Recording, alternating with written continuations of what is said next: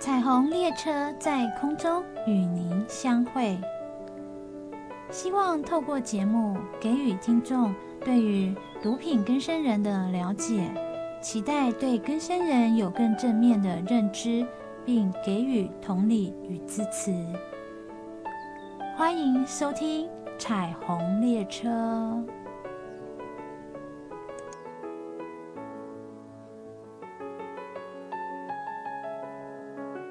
观众朋友，正收听的是 FM 九一点一关怀广播电台，我是嘉穗。今天直播电话邀请到是咱中华基督教本医精神科的陈立元陈医师来直播当中。陈医师你好，哎各位观众朋友大家好。哎，陈医师，嗯，呃，咱怎样讲吼？咱今嘛吼。嗯，未使讲毒品泛滥，嗯、但是咧吼，拍开电视吼，拢一定有一款吼，食毒啊，食甲精神无介好啊，啊，精神失常啦，啊，会有一些疾病上的问题吼，这样的新闻陆陆续续的会出现。是啊，你讲没有泛滥，好像诶、欸，这块的新闻跟那个我我有统计过哈，嗯，跟那个酒驾。啊，虽然近乎底来俩酒驾，嗯、但是跟酒驾啦，好像比例上没有比较少哈，差不多哈。打刚的新闻至少都会有一到两则，是对，会这样的一个状况。嗯、所以大家都会想讲啊，我食迄迄即马食毒品啊，吼啊，那有可能会食较好。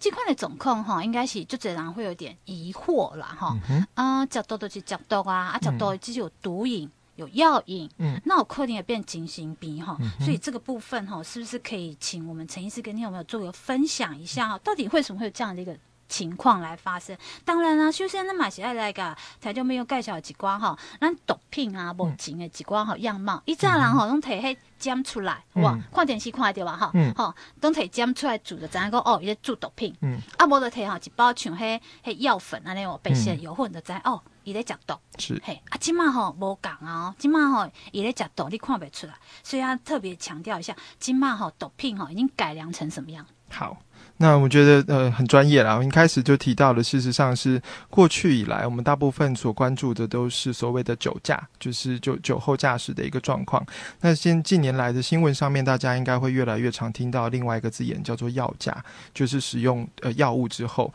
那这个药物当然在所所指的就是所谓的管制药品或是所谓的毒品，它在非法的状况下做使用，那在使用之后精神恍惚，那在这个状况下做驾驶的话会产生的一些状况。那除了药价之外，事实上，这些人在使用这些呃物质之后，他可能会产生一些精神状态的一些变化。那这个变化包括像是可能变得情绪很暴力啊，很急躁啦，那可能会出现一些破坏行为啊。那他的想法上面呢，可能会出现一些像是妄想，最常经典见到的像是啊、所谓的被害妄想，或者是所谓的被跟踪的妄想、被监视的妄想。那甚至再严重一点的，还有可能会出现所谓的幻觉的反应，像是是听幻觉。跟视幻觉，好像听到一些大部分人不会听到的声音，或者是看到一些其他奇奇怪怪的东西。那在这个状况之下，当然他们可能相对应的会做出一些行为反应，这样子。那过去我们大家传统知道的，很像以前电视剧啦、电影里面演的那个状况，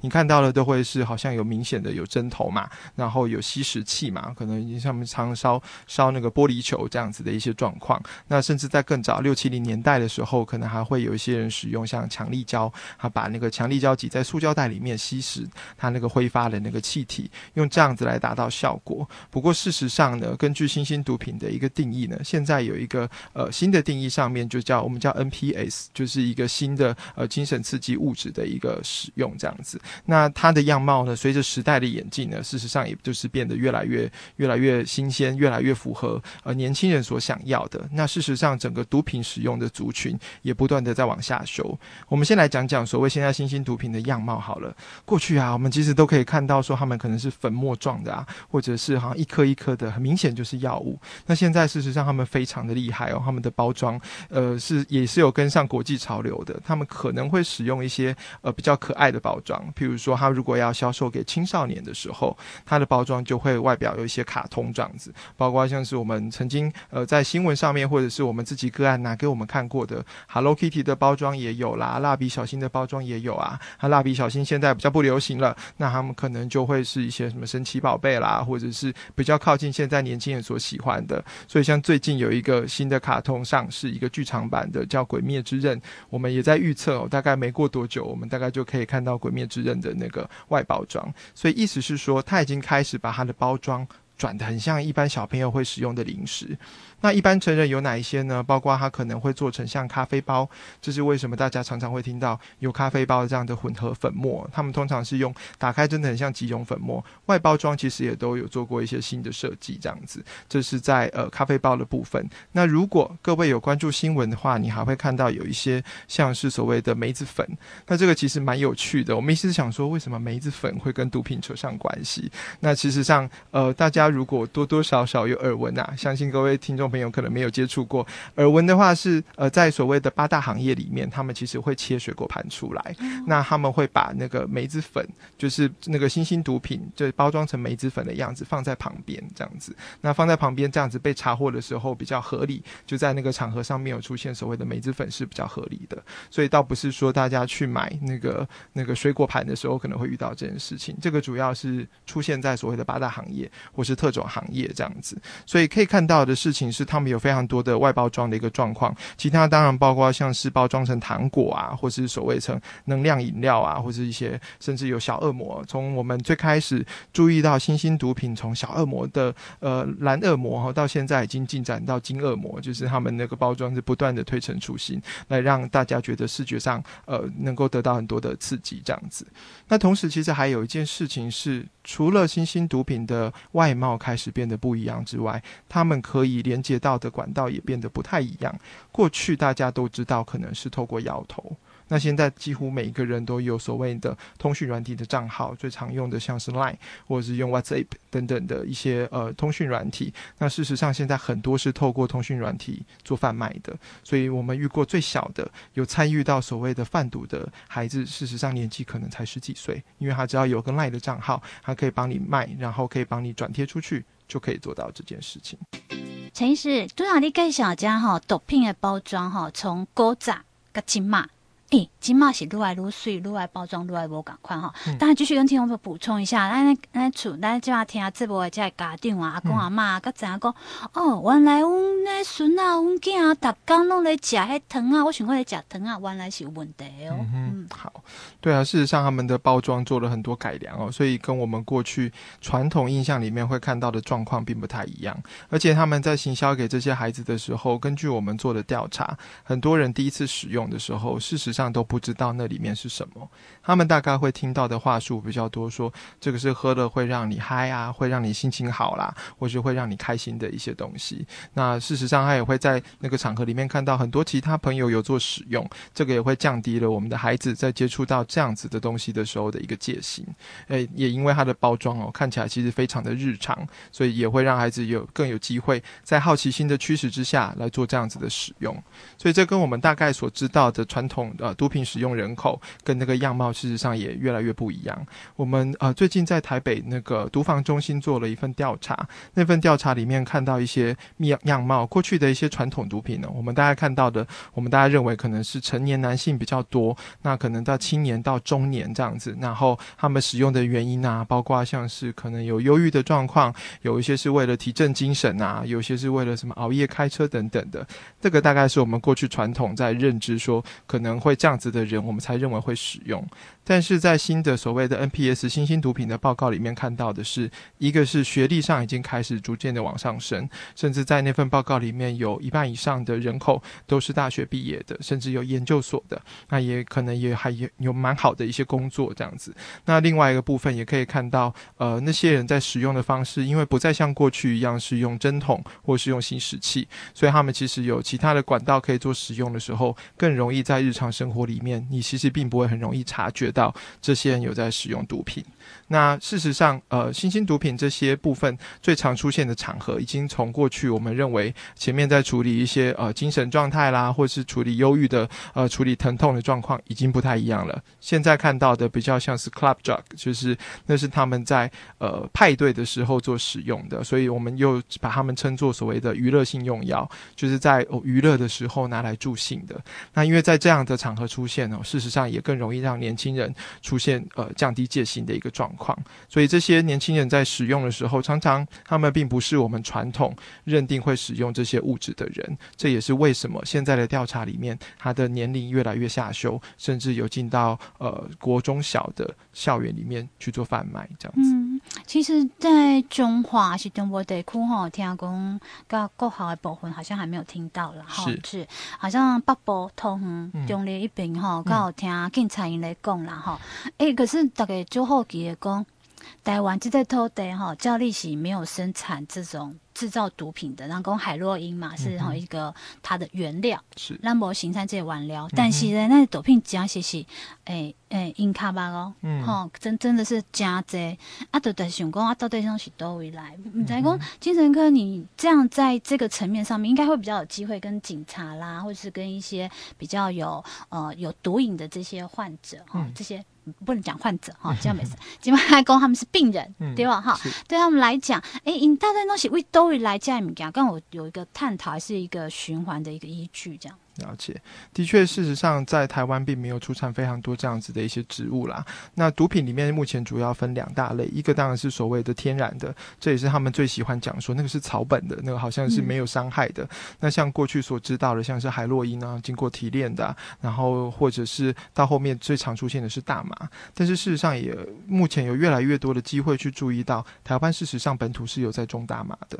那甚至他们有些时候会筛选，像是一些豪宅区里面，然后豪再去，因为门禁森严，警察呃相关人员没有相当的证据，并没有办法进到里面去做呃探视或是做访查的一个动作。所以，即便是呃我们心知肚明哦，甚至患者告诉我们在某些豪宅区里面，事实上是有在种大麻的，但是目前要破获他们，事实上也会有些难度。那还有一些部分是在东部，就是在呃东呃华东地区的部分，可能人烟比较少，他们事实上也会有一些呃那个大麻田是在那个地方做种植的，这个是我。们知道的一个部分，那另外一个部分是合成，那合成其实就相当的麻烦，因为现在其实，在新兴毒体。毒品里面所占的最大宗，我们叫做卡西酮。那卡西酮这样的药物，它可以用合成的方式做合成。那怎么样用化学的方式做合成？其实很简单，有一个简单的实验室，一般的化学实验室基本上就可以制造了。所以它的门槛相当的低。那它它取得的原料也并不困难，它取得原料是一些在装潢里面可能会所使用到的一些物质。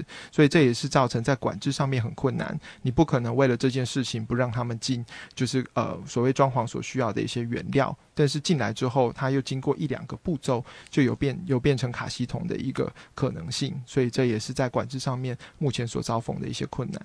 哇，诶、欸，前时间讲起来就恐怖呢，中红师傅咧用的原料会使提炼成毒品。嗯哼，哇，而且真是这塔化工的吼，这拜托的吼，卖欧北这提炼要无为无，真的卖工吼，各地探钱，可是你有想过，我我我都自己想说吼，一定会有个循。嗯，人在世界上会有个循环，哈、嗯，大家说爱、啊、会循环，我我只我机器人探贼永贼永后假后，安利的话，哦，夕阳卖产品，哎，但是有时候哈，报应不会在你身上，可能在你的下一代，嗯，在你的孩子身上，是，所以不要去碰这种极爱谈吼，马喜爱有一下要有一点点，嗯，一种心理上要过得去了，我我觉得是这样。那刚刚讲到说哈，这种，嗯。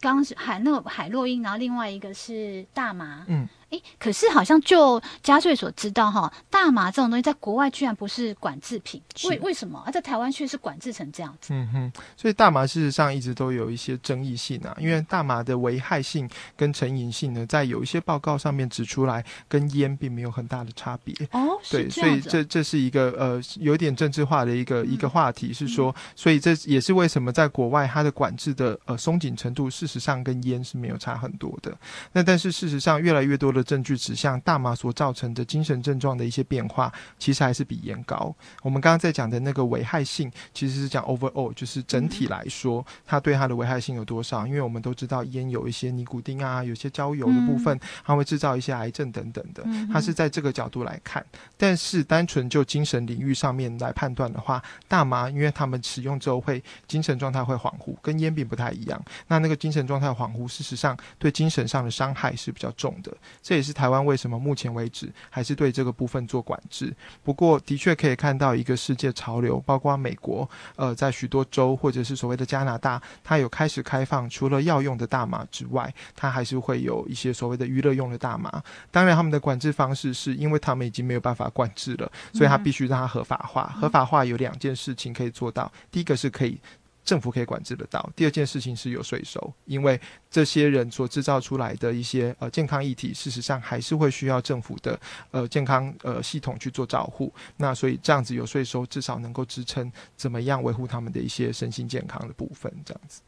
今天啊，这次邀请到的是咱中华基督教病医陈立元陈医师哈，陈医师在精神科上面是个权威性的医师哦。诶，今天有什么特别吹来？大家讲，哎呀，你在讲毒品呢？跟精神科医师有啥关系？有啦，因为哈，大家拢讲吼，食药啊食甲吼，他较歹去的。就在找精神科医师，嗯啊，但是呢，这个你又要去判定哦，到底哈，伊这是因为假药啊，哈，甲肝哈，他个派去，还是因为哈，原来他个派去可以假药啊？哎、欸，这个无赶快了啊。好，那这是一个很好的问题啦。我们其实常常每次呃接触到这样子的个案的时候，家属的归因啊，或者是个案自己认定的那个方式，事实上都跟事实有一些落差。这样子，那刚刚主持人所提到的两个方式都是有可能发生的。一个当然是呃药物这些所谓的物质啊，非法物质成成瘾物质使用久了之后，它对脑部会造成一些不可逆的伤害。在临床上，我们叫做器质性的脑症候群，它可能是。有一些呃毒品所诱发的一些状况，当然目前在呃基因的研究上面有找到某一些体质的人，特别比较容易在物质的诱发之下。变成这样子的一个状况，那这样子的大脑特质，我们叫 addiction brain，就是一个成瘾的大脑。所以我们可以知道的一件事情是，物质的使用，不论时间长或是短，事实上是有可能对大脑造成一个呃中长期的一个损害。那当然，神经是一个有弹性的东西，它还是会有相当程度的可以恢复。但是大概我们会鼓励大家不要去期待这件事情，因为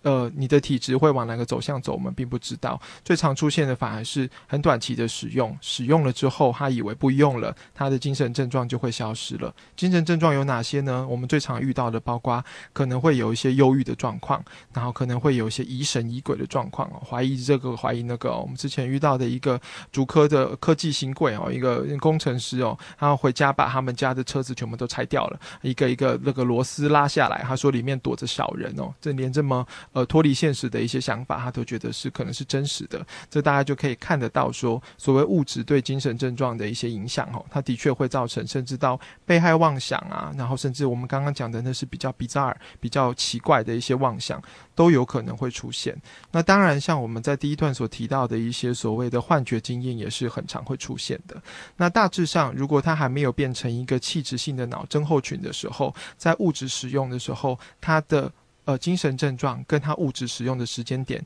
会有明显的因因果关系，所以，我们精神科临床在判断这件事情，当然我们就要去对照他最后去使用物质大概是什么时候，那他的这个精神症状是持续的出现，只是忽强忽弱，还是说他事实上不使用物质的时候，呃，他就不会出现这样的状况。那不过这个其实这个问题其实是个案，然后包括家属不是很容易回答的一个问题，所以非必要的时候，事实上精神科还是有可能会采取住院治疗。住院的为的是什么？为了要让他跟这些物质隔离一段时间，我们来观察他的精神症状。如果我们是够幸运的，他可能就不会变成一个长期挥之不去的一个精神症状。但是有些时候我们还是会遇到，他就会变成，即便不用药，他还是有这些精神症状。那另外一个反，另外一个路径是，有些个案是有精神症状之后才去使用。不过事实上，我们在临床上发现的状况是，呃，第一个路径，因为本来没有精神疾病，或是本来只有焦虑或忧郁，然后使用了这些物质之后，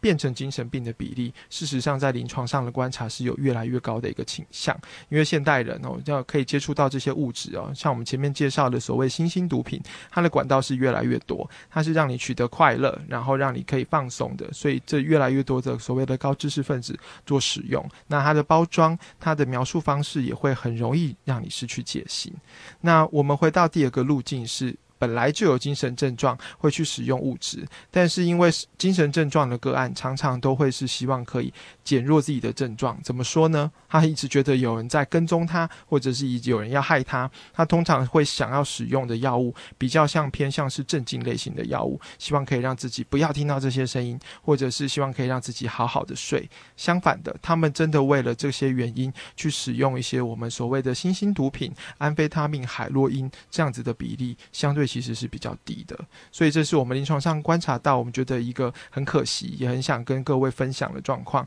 事实上，反而常常是现实感完好的人，他在使用这些物质之后，转转变成精神疾病症状的比例，是比我们刚刚说的另外一个路径的，是还要来得高的。哇，刚刚陈医师有强调哈，真的是现在是高知识分子啊，反而会去为了要舒压啦哈，不管工作压力啊，或是家庭压力啊，各种的压力哈，哦、呃，去碰触了这些不该碰触的毒品的状况了哈，所以应该提到说，现在到底要怎么去舒压呢？呃，当然这不是这一集的重点哈，我们改天再来 找陈医师来特别谈一下，到底怎么舒压呢？来让我们的精神能够放松放松，哎很重要这一点呢。啊，当然大家会想说啊，但是呢，他吃了药之后，一定都会衍生到了精神有疾病这样一个状况吗？嗯哼，呃，基本上。呃，所使用这些物质之后，因为他脑脑部里面的神经传导物质会变得不平衡，他可能不见得会衍生成一个所谓的精神疾病。但是光是物质成瘾本身，它其实就是一个脑部疾病的展现。那第二个部分也是，即便他没有到形成一个精神诊断的一个状况，他还是会有所谓的症状，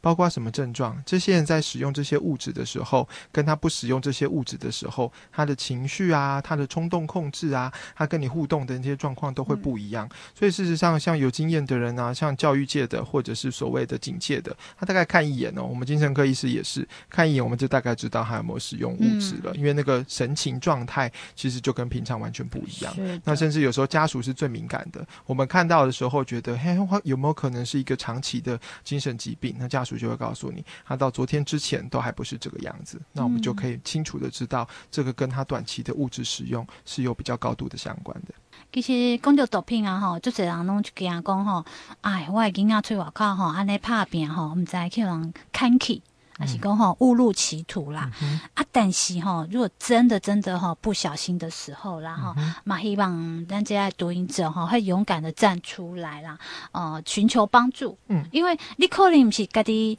当初是自愿去。假这个毒，但是无小心去把掉了嘞，换成变成毒瘾者，其实还有寻求，不管是精神科或者是啊、呃、医院的各种科室哈，都会有能够寻求你帮助的地方。是提早戒毒哈，会更好戒。嗯，你撸完哈，假撸固哈，撸拍盖啦。嗯，而且你开钱买就惊人诶。是，有人讲吼，一开始可能爱卖惨啦，过来就爱卖厝，啊，过来卖某件，可能都有可能哦吼，这个不是随便讲讲的状况啊。但是大家都会讲说啊，如果家里真的有一个多音者哈，在家人的相处上面，哎，会不会很紧张啊？嗯。其实毒瘾者哈，因为他在使用物质的情绪上变化上面会非常的大，所以其实在家人跟他相处上面，当然就会变得很紧绷。第二个部分也是因为这些物质使用者，基本上我们对他们的概念还是把他们视为是一个病人。那因为在医疗系统里面，我们把他视为一个病人的时候，我们在给予的其实是一些医疗上面的一些治疗或者是一些帮助。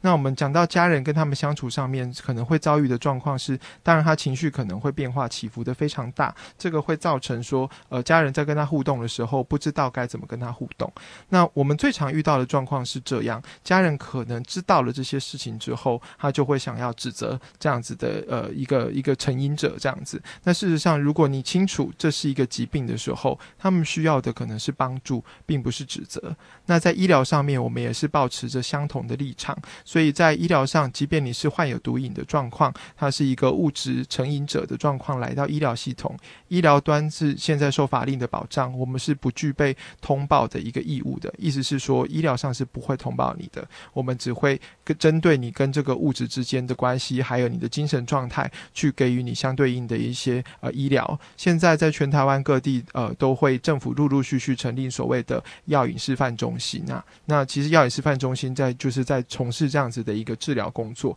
那其他当然比较相关大医院的一些所谓的精神科的门诊哦，也都有在提供。这样子的一个状况。那家属就会问我啦，那我们当我们发现这个状况的时候，我们到底该怎么做？其实最简单的做法是，我们在知道这件事情的时候，我们采取一个支持的态度。所谓支持，并不是支持他们继续使用物质，而是支持他们接受所谓专业的，然后呃精准的一些医疗的帮助。这我们要知道。当一个人需要使用物质来处理他的需求的时候，使用毒品来处理他的需求的时候，这代表他某个程度是呃可能是受伤的，或者是生病的一个状况，所以我们需要给的是帮忙。那帮忙什么？鼓励他们去就医，甚至陪同他们就医。那在那个过程中，他不愿意的时候，除非他出现自伤或伤人的行为，我们并不建议家属用很强的情绪啊或很强制的动作跟他做拉扯，因为这样子的大脑在物质的使用上，他。可能会影响他的冲动控制，有可能在那个拉扯的过程中，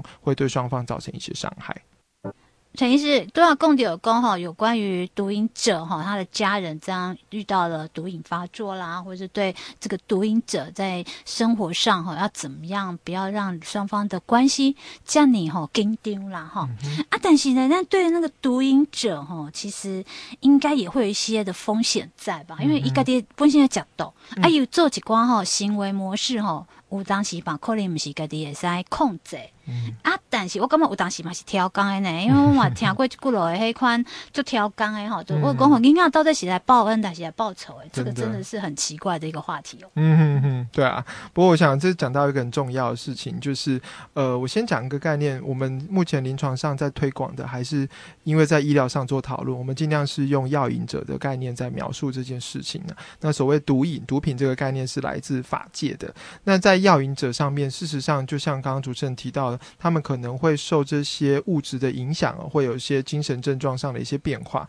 那这些变化当然就会造成说家人跟他相处上面会呃有比较多的一些压力。那但是我们也要清楚，为什么把他视为病人，是因为找到越来越多的证据指向他们有时候的那些冲动行为啊，或者是感觉很像调缸的那些行为，有一些部分呢，事实上跟他们自己大脑能不能够控制，还有他们大脑已经生病是有点关系的。所以在呃药瘾者上面，我们很重视的事情是，他们要怎么样照顾好、平衡好自己的生活，因为他们一旦落在某些我们所谓的危险情境的时候，他们就有很多的机会可能会想要使用呃所谓的物质啊、所谓的毒品来帮助自己释放压力也好，或者快乐也好。那我们最常出现的一个口诀哈，就是。就是 恶怒极倦啊，意思就是说，我们不要让自己处在身体很极极端的一个状况下。什么意思呢？包括像是饿，饿是饿肚子的饿哦，就是不要让自己处在很饿的状况。研究上显示，极端的呃很饿的状况下，因为他们常常生活很混乱啊，然后饮食很不正常，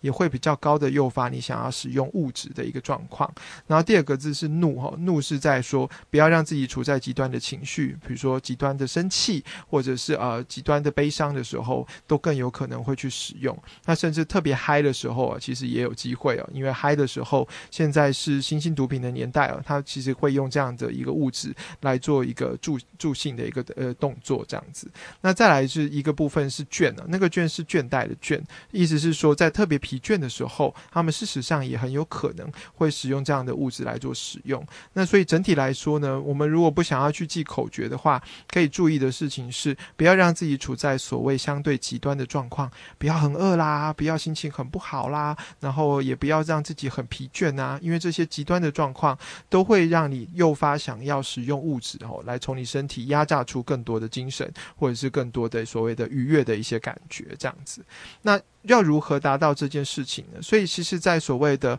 呃药引者的治疗里面，有个很重要的概念是复健。复健什么？在复健他的生活作息啊，复健他的呃身心状况啊，包括像是他如何疏解压力，他遇到困难的时候，还有哪些人可以求助？我们举个例子来说，今天如果一个药引者，他最常出现的状况是，诶，他现在没有钱，他很缺钱。那缺钱的状况下，如果他的 surrounding，他的朋友全部都是这些药瘾者，当然对他来讲，这就是一个危很危险的方式。他一定会去问他们嘛。那他们如果没办法解决，了不起就是大家一起用一次药，大家可以助兴，可以让自己放松，先把烦恼忘却等等的一个状况。那事实上，这就是我们所谓的危险情境。那所以在整个设计在复健的时候，要去找哪些人是在我困顿的时候，我可以寻求的一个我们叫做。维系线，它可以维系我的生活，它可能它给我的建议或帮助是对我来讲比较好的。那这个时候，我们事实上最鼓励的，包括像是过来人或者是所谓的家人，可以有这样子的概念的时候，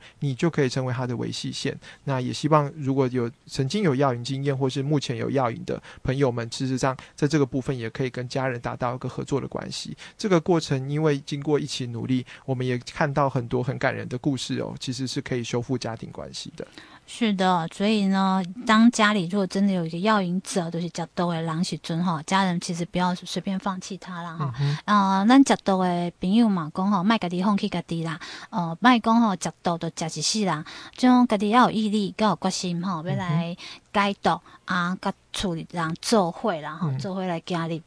讲出不赶快的行为了哈，是，当然最后也要讲一下哈，请我们陈医师讲一下说，当你要是有药瘾的时候，就是你、嗯、你不小心去讲到，嗯。啊，食毒了嘞，按贝安拉来解毒，应该会有一些方法或是一些资源可以介绍吧？是的，那前面提到了很多，当药瘾者本人或者是家人可以怎么样协助他们？协助除了在生活上面提供帮助之外，最重要的一点是要协助他来到医疗系统里面来。那事实上，现在政府非常关注这样子的议题，所以各地都有成立所谓的毒防中心。但是毒防中心是提供相关资源啊，包括咨询啊，包括你的就业等等的一些方面，但是。事事实上，在医疗上面，其实是可以直接来到各大医疗院所。那在各大医疗院所里面，只要有所谓的精神科，或者是在有些院区里面叫做身心科，都是可以提供这样子的一个协助。以我们目前所在的彰化地区为例，像是我们呃彰化基督教医院，或者是所谓的呃秀传医院，那或者是所谓的敦仁医院，那这些部分都是可以提供相关的一些呃治疗的方案。那治疗方案分哪些呢？事实上，呃，我们除了提供呃所谓的门诊治疗之外，另外我们还有所谓的团体治疗。那团体治疗是包括借由呃团体呃讨论啊、分享的方式来处理他们在生活上可能会面对的各种情绪的一个状况啊，或者是药瘾来的时候的一个状况。那因为各地有示范中心的关系，除了呃所谓的团体之外，当然目前也是有所谓的住院治疗的部分。那住院治疗事实上大家也不用把它想象成好像是一个好像坐牢一样的状况。所以住院治疗最主要是透过外控、外部。控制从环境隔离上面，先让你跟物质呃产生一个距离，让你没有办法在这个过程中使用物质。那很多个案在我们的经验里面，他短暂的跟物质隔离之后，他如果并不是所谓形成一个器质性脑伤的一个状况的时候，他他就可以回到他原来该有的情绪反应。那在这个时候，再跟你的医师讨论建立该用什么样的方式预防自己再次的失足，或者是再次有这样一个使用的一个状况，未来该如何保护跟保保。养自己的脑部就会变成一个相对重要的事情，所以原则其实非常简单。家人提供的是一个支持性的角色，在这个过程中去骂他、去指责他，对这个呃人来讲，对我们这个亲爱的家人来讲，并没有特别的帮助。身为药瘾者，也不需要害怕，即便你不小心使用到了，来到医疗系统里面来，其实并不会所谓被通报，或者是所谓呃甚至有一些刑法上面的问题。你就是来大脑在药物的暴露之下，已经有。生病的一个状况来做这样子的一个呃概念。那在这两个部分之后，最重要的就是跟你的医疗团队做合作。那在医疗团队里面，除了精神科医师之外，包括我们的个案管理师，包括我们的社会工作师，还有我们的心理师，在这个过程中，还有护理师，都会在过程中协助你去寻找你生活上最开始到底是哪一个环节上面可能呃让你有产生这样子的一个需求。那那个需求，我们还是要回到那个需求去做处理。我这么说的意思是，很多人都会说那些药瘾者都是自己选择的，但是事实上，越来越多的统计看到一件事情，除了他们的选择之外，他们当时某个程度都处于某些困境。包括哪些困境？包括当然，他如果有忧郁症啊，有焦虑症啊，或是其他的精神疾病，这是一个。另外一个，事实上，我们有整理出一些心理上特质的一些呃脆弱点，有可能会让这些人更有这些危险来做物质的一些使用。包括你的自尊方面，你可能是比较缺乏的，或者在社会或情感上面，你是比较得不到支持跟寄托的。你的家庭功能比较不好的，生活上面常常让你觉得很无聊，所以你需要透过物质来做这样子的一个。使用。那如果是学生的话，包括像是课业挫折；那出社会的人，包括像是在事业上面或是在感情上面得到一些挫折。再者，你可能本来就有点比较相对比较敏感或是比较神经质的一个状况，也有比较可能会使用这样子的一个物质来帮忙自己。其他包括忧郁跟焦虑，还有冲动控制原本就比较差，大家可能在儿童青少年最常听到的，像注意力不足过动症，都有机会可能会贡献一部分，让你有更高的风险暴露在这样子的一个风险里面。那这也是大家可以在呃寻求协助的时候优先考量医疗援助的一个部分。陈医师，该小个家哈，我们只需要特别补充的所在不？哦，那其实上我们刚刚讲了这么多的资讯哦，是帮助大家更了解这个议题，到底我们该怎么样协助他？他有可能用什么样的形式出现在我们的生活里面？那当然还会有很多很多的议题或很多很多的问题，有可能会需要进一步的咨询的。那法务部在这边为了要推广哈，所以他其实有成立一个所谓的戒毒成功专线电话，电话号码是零八零零七七零八八五，它的谐音就是请请你帮帮我。我们再说一次电话，电话是零八零零七七零八八五，请请你帮帮我。OK，那就谢谢陈医师今天特地来哈说明啊嘛，希望咱做会来帮助这样较多的哈缓价，然后也是走出哈未来的蓝天。是，我想这是很重要的。我想，身为他们的家人，也都很希望他们可以回归家庭，然后复归社会，这也是我们共同的期待。以上内容由彰化县政府社会处提供。